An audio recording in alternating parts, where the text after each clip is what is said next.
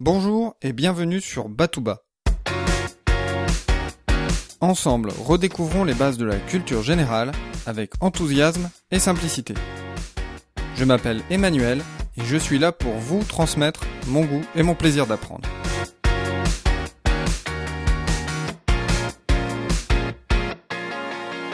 Apprendre par cœur, est-ce vraiment apprendre? La question semble vieille comme le monde. Pourtant, elle est toujours d'actualité. Dans cet épisode, nous allons découvrir le point de vue de Montaigne sur la question. Puis, nous allons découvrir quelques-unes de ses propositions en matière d'éducation des enfants. Dans le chapitre 26 du livre 1 des Essais, Montaigne écrit pour Madame Diane de Foix, comtesse de Gurson, qui attend un enfant. Et en ce qui concerne l'apprentissage par cœur, Montaigne a un avis tranché sur la question. Savoir par cœur n'est pas savoir. Dans son texte, Montaigne prend l'exemple du travail de l'estomac. Je cite.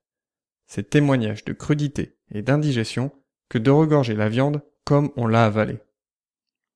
Pour lui, il est nécessaire que l'élève comprenne le sens et la substance de ce qu'il apprend, qu'il soit en mesure de l'utiliser dans d'autres situations.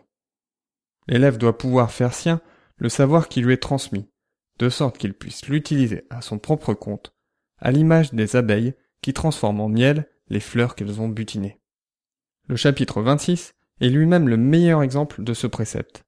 Montaigne connaît et utilise les grandes figures antiques pour défendre son propos sur l'institution des enfants.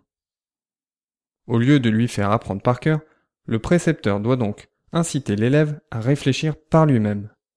Il doit lui montrer le chemin, mais il doit aussi parfois le laisser le découvrir par lui-même. Le précepteur doit être en mesure de se mettre au niveau de l'élève pour comprendre où celui-ci bloque dans sa compréhension, pour pouvoir ensuite l'aider à avancer. Le précepteur doit aussi développer chez l'élève une curiosité. Montaigne dit qu'on lui mette en fantaisie une honnête curiosité de s'enquérir de toutes choses. Tout ce qu'il y aura de singulier autour de lui, il le verra. Afin de développer sa curiosité et son expérience, Montaigne préconise le voyage. Il permet à l'enfant de découvrir d'autres cultures, d'autres mœurs. Et tant mieux si le voyage se fait dans un pays où les habitants parlent une langue étrangère à l'enfant. C'est une occasion unique pour l'enfant d'apprendre une autre langue. Plus on est jeune, plus il est facile d'apprendre une langue. À ce sujet, Montaigne nous parle de sa propre expérience du latin. Montaigne a été bercé dans le latin dès son plus jeune âge ce qui lui a permis d'éviter le douloureux apprentissage de cette langue.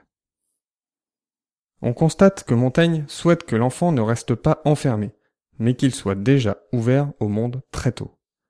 Et dans notre rapport au monde, Montaigne a remarqué ceci. Lorsque nous rencontrons autrui, nous avons tendance à parler de nous plutôt qu'à découvrir l'autre. Pourtant, c'est en écoutant l'autre que l'on apprend. Le silence et la modestie sont qualités très commodes à la conversation, nous explique Montaigne. Il faut écouter et respecter les opinions d'autrui, et il n'est pas recommandé d'étaler son savoir ou de convaincre son interlocuteur à tout prix. Enfin, Montaigne fait l'apologie de l'apprentissage de la philosophie. D'après lui, la philosophie doit être la matière principale enseignée dès le plus jeune âge. Formatrice des jugements et des mœurs, la philosophie a l'avantage de pouvoir s'étudier de toutes les manières. La lecture solitaire d'un texte ancien permettra un éclairage sur une idée, mais la conversation avec autrui nous en apprendra tout autant.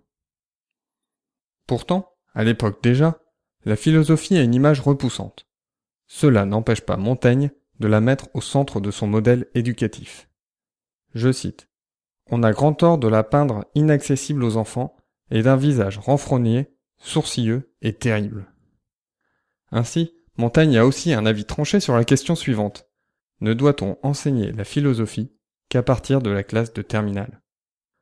Comme on peut le voir, près de cinq siècles plus tard, le chapitre de l'institution des enfants du livre 1 des essais de Montaigne reste plus que jamais d'actualité. J'espère vous avoir donné envie de vous plonger dans la lecture de ce chapitre qui est accessible à tous. Je vous invite ainsi à vous rendre sur www.batouba.com 35. Vous y trouverez un lien vers une version PDF ainsi qu'une version audio de ce chapitre. Vous y trouverez aussi les liens vers l'émission de Raphaël Antoven, Le Gai Savoir, dédiée à ce chapitre, et dont je me suis inspiré pour cet épisode. Je vous dis à très bientôt. D'ici là, restez enthousiastes, prenez soin de vous et de ceux qui vous entourent.